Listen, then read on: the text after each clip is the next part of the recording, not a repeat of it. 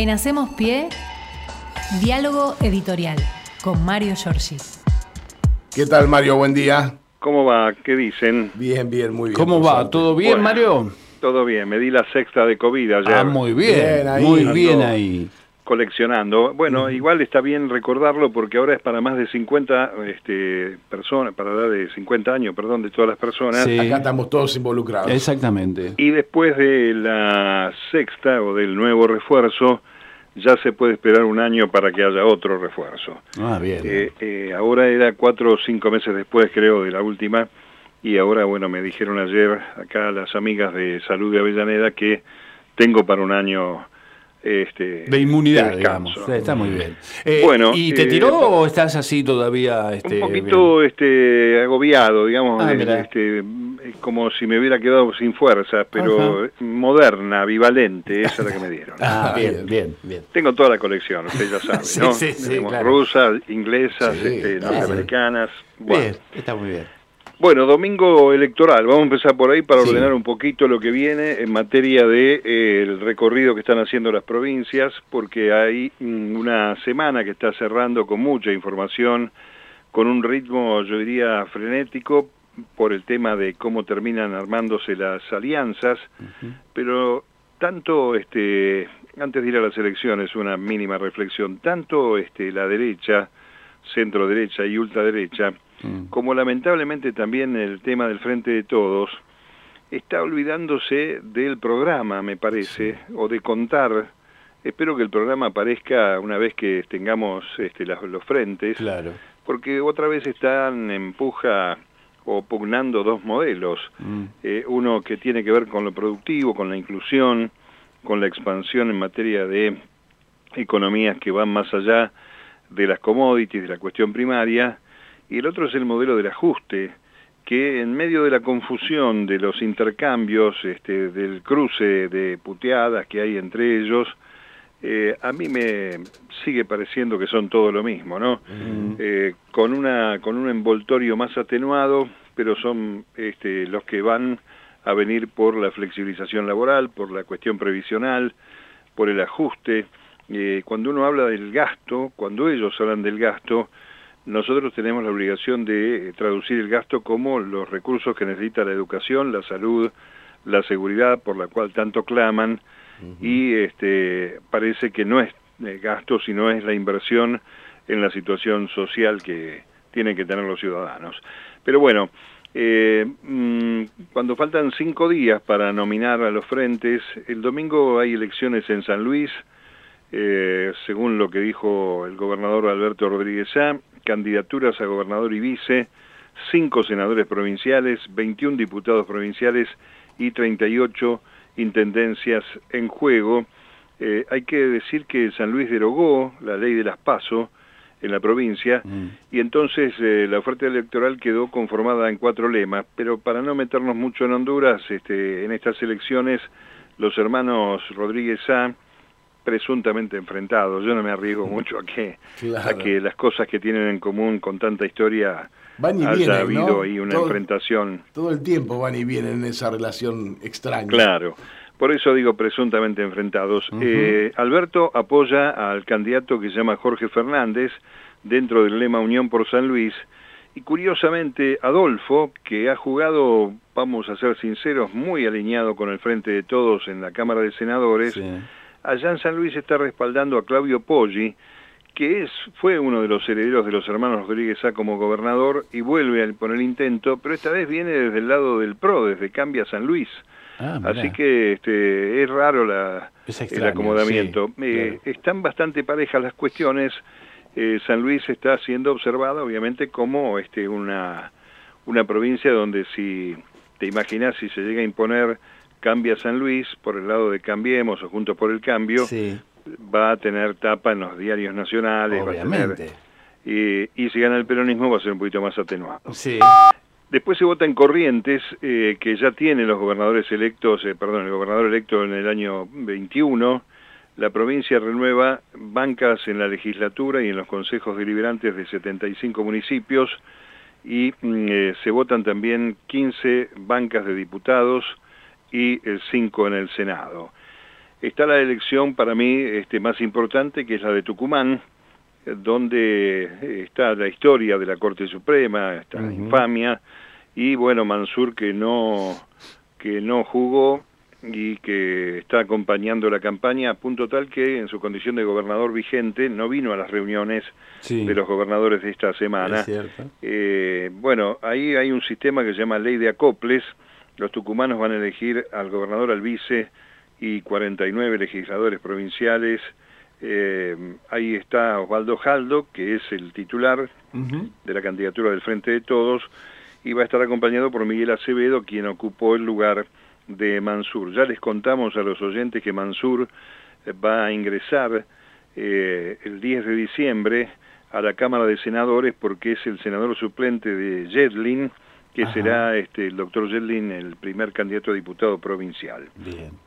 Por el lado del, eh, de la derecha está Roberto Sánchez, que no es Sandro, pero se llama. y que es este, uno de los que impugnaba la cuestión de Mansur eh, en fin. Y el, el dato llamativo aquí va a ser seguramente la cantidad de votos que tenga Ricardo Bussi, el hijo del dictador genocida, que está en el espacio de Miley, para marcar este, bien cómo son las cosas en esa cancha. ¿no? Miley representa el modelo económico de la dictadura, eh, más allá de las pantomimas o su acción payasesca y vamos a ver cómo le va, porque es el único lugar donde mm, este, aparece un candidato firme del espacio, porque en el resto del país eh, ley no tiene una estructura, por lo menos hasta ahora no ha aparecido nada. Eh, así que vamos a ver qué pasa. Mm, este, me causa mucha gracia porque algunos medios al hijo de Bussi lo siguen calificando como hijo del ex interventor de la provincia. ¿eh? Ah, no hizo nada más que intervenir en la provincia Bussi. Este, bueno, sexta vez que intentará ser eh, gobernador el hijo de Bussi. Y después hay primarias en Mendoza para elegir candidatos a gobernador y vice. Acá no me quiero meter mucho porque eh, van como tres candidatos del espacio de Juntos por el Cambio. Eh, por el lado del radicalismo va Cornejo, pero después está Omar de Marchi, eh, Petri, este, bueno, no sé, eh, va a estar este, la elección posta de Mendoza es el día 24 de septiembre. Pero bueno, vos decías algo bien, yo digo que el jaulón ya no es la jaula de las locas, es el jaulón de los separados por el cambio, donde hay mucho tema dando vueltas. Bueno, Bullrich eh, va a estar, suponemos, este fin de semana en la frontera en el límite entre Córdoba y Santa Fe para sacarse una foto con Luis Juez y con Carolina Lozada. Esto para darle una respuesta a la reta de que ella está acompañando la matriz que viene este, adhiriendo a su candidatura presidencial. La reta eh, va a intentar de nuevo con Schiaretti, para muchos esto está descartado, pero va a intentar de nuevo y entonces va a haber una reunión de la reta con Schiaretti y con Gerardo Morales, eh, mm, mientras esté el lunes en la provincia de Santa Fe Bullrich con esa foto que dijo. Eh, el enfrentamiento sigue, ¿eh? hay que recordar, arrancó el lunes con la idea de sumarlo a Schiaretti, poco que se agarraron de las mechas en una reunión que duró siete minutos cuando juez fue al Comité Nacional de la Unión Cívica Radical a este, rezar en buen romance contra los presidentes de los partidos principales y atenuó el tema Schiaretti, pero no atenuó la, la gran este, confrontación que hay. Apareció ayer Waldo Wolf, este también eh, dirigente tan cambiante, acusando ahora a Macri y a Patricia Bullrich de querer imponer la dedocracia por el rechazo a sumar a Schiaretti, y este, la idea es, eh, insisto, falta de programa, ya sabemos a dónde van, pero la idea de ellos es buscar puestos y derrotar al kirchnerismo, ¿no? Lo único que interesa. Eh, mm, después está el tema López Murphy con García Moritán, el marido de Pampita, hay que aclarar quién es este hombre porque es un ignoto, y mm, este, parece que lo echó de Juntos por el Cambio, López Murphy al otro, y el hombre iría como candidato eh, del partido que abandona este, Juntos por el Cambio como jefe de gobierno por afuera. Eh, no hay este, posibilidades de que se postule uno más junto con Jorge Macri y Lustó. Y este, está la incorporación de Spert. Algunos dicen que bienvenido sea Spert, que es un hombre de bien. Eh, y yo digo, es un hombre de bien este, maltratar a la política y además un violento, sin duda alguna. Esto de meterle bala este, a los chorros y demás. Eh, curiosamente, porque para terminar un poco esto que es tan este, incierto y confuso para los votantes, está el broche de oro de Carrió, que eh, dijo que mm, este, Mauricio Macri, con su idea de hacer un acuerdo con Milley, eh, van hacia un modelo aplicable con una represión indiscriminada. Hay dos espacios, dijo en Juntos por el Cambio, uno que quiere permanecer en el centro, que no quiere los extremos, que no quiere comprarse la destrucción eh, total de algunos principios en función de tener votos, y el otro es el de la represión indiscriminada. Nos vamos a encontrar con una sociedad mucho más pobre a la que no se puede reprimir indiscriminadamente. Eh, represión sin compasión es una de las formas de la dictadura, agregando que podrían ser juzgados por delitos de lesa humanidad. Demasiado bocona Carrió porque acaba de darle la reta a la bienvenida a Esper. Díganme cuál es la diferencia entre el pensamiento represivo de unos y otros. Por eso digo que para mí son exactamente lo mismo. Pero claro, tienen este, intención de voto y esto no se puede dejar de desconocer, eh, sobre todo el oficialismo, el Frente de Todos, que este, bueno, ayer circularon rumores de que se podría llamar unidad este, renovadora, el espacio, si van por afuera, unidad por unidad ciudadana y renovadora por el Frente Renovador, marcando el tándem que hay entre la vicepresidenta y el ministro de Economía. Pero la intención es, dicen, volver a una mesa chica. Para mí es complicado. Eh, ayer eh, Kisilov tuvo un acto con Guado de Pedro y Marina Galmarini, que es, como sabemos, la esposa de Sergio Massa, titular de AISA, a Marina la están ubicando en alguna fórmula, gobernadora, vice, este, vicepresidenta. Ella sostiene que va a ir por la intendencia de Tigre.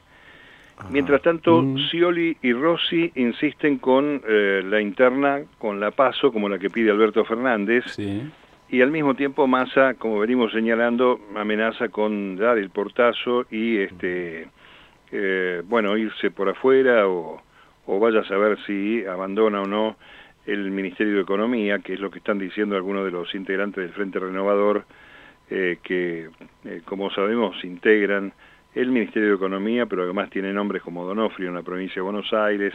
En fin, veremos. Hay una reunión prevista otra vez entre Sergio Massa y Alberto Fernández.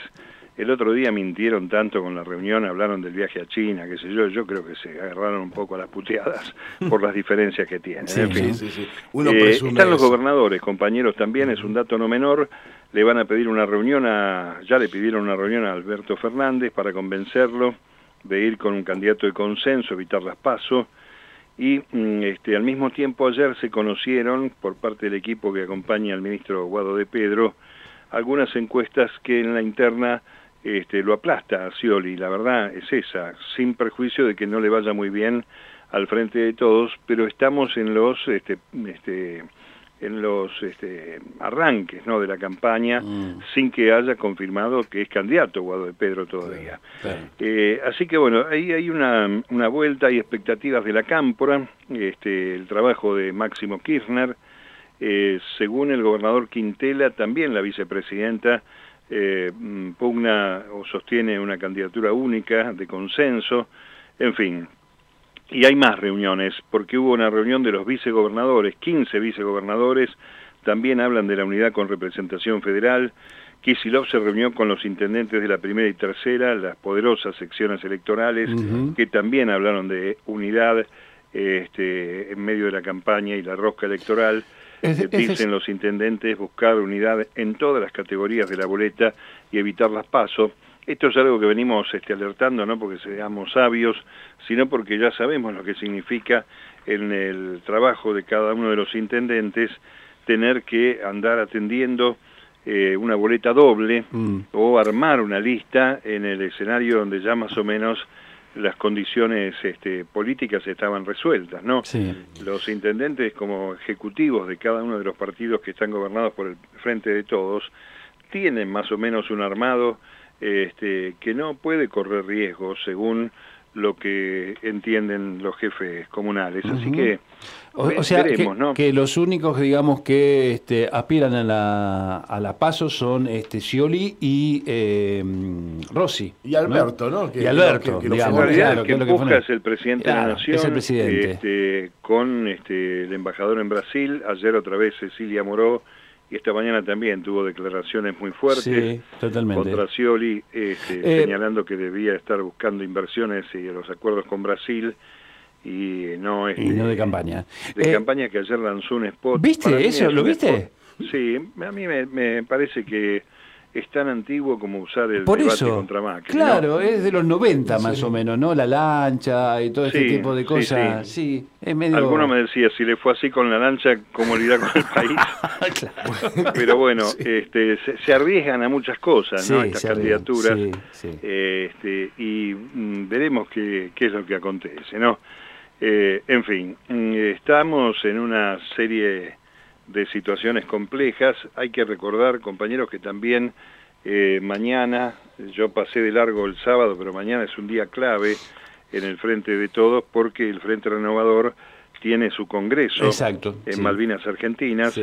Y este allí este parece que Massa va a hablar muy duro a eso de las 5 de la tarde eh, con la idea de sostener esto que viene sosteniendo, en eso hay que darle la derecha con, con coherencia, eh, de ir este, con un candidato único, eludir las pasos, y los números y las encuestas parecen darle la razón al ministro de Economía. Así que vamos a ver mañana muy atentos a lo que sucede allí en este, el estadio que antes me parece que era el DirecTV y ahora es el Movistar Arena, donde están... este poniendo plata a esta gente para hacer sus estadios, ¿no? En Malvinas Argentinas.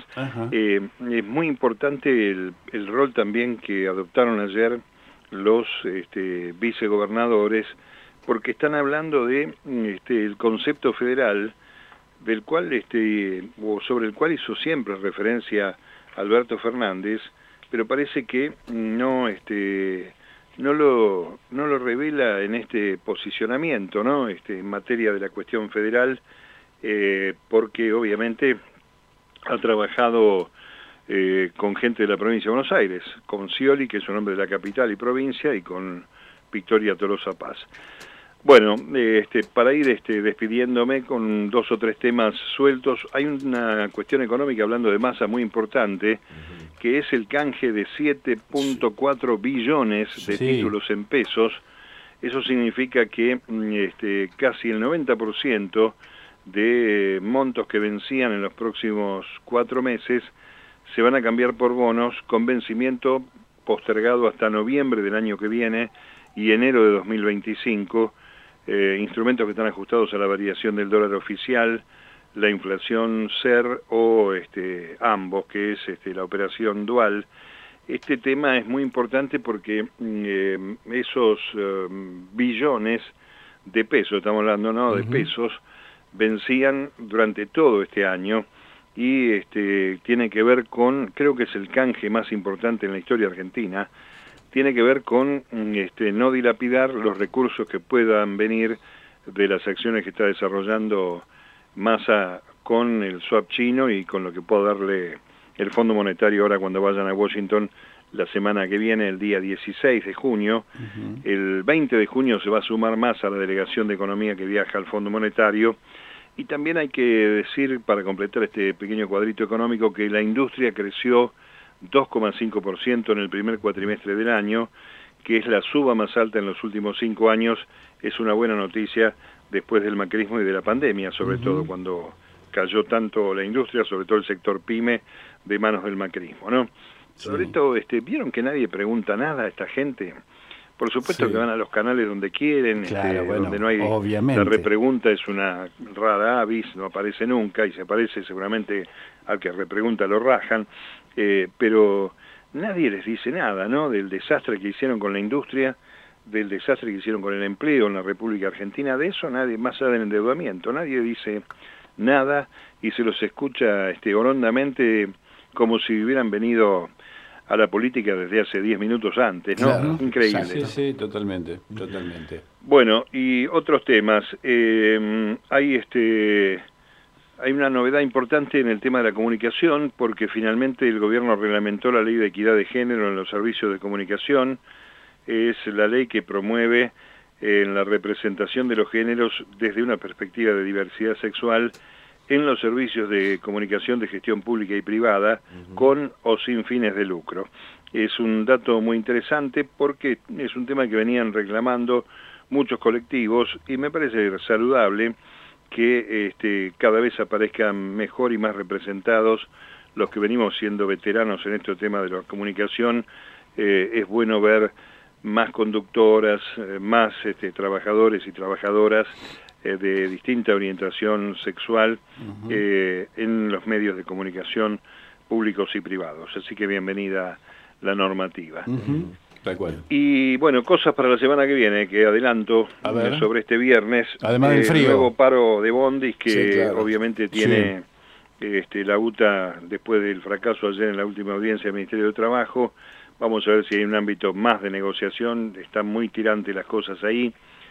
Y el jueves de la semana que viene empieza otro tramo del juicio de la Corte Suprema, una vez cerrado el tema de la obra social y la citación a Maqueda, el jueves eh, se están analizando los, eh, la definición del tema de la coparticipación en favor de la reta por parte de la Corte. ¿Se acuerdan que hasta le pusieron el número, no? Sin que se sepa con qué cálculo, qué sé yo, le tienen que dar esta guita de nuevo a la reta, dijo la Corte Suprema.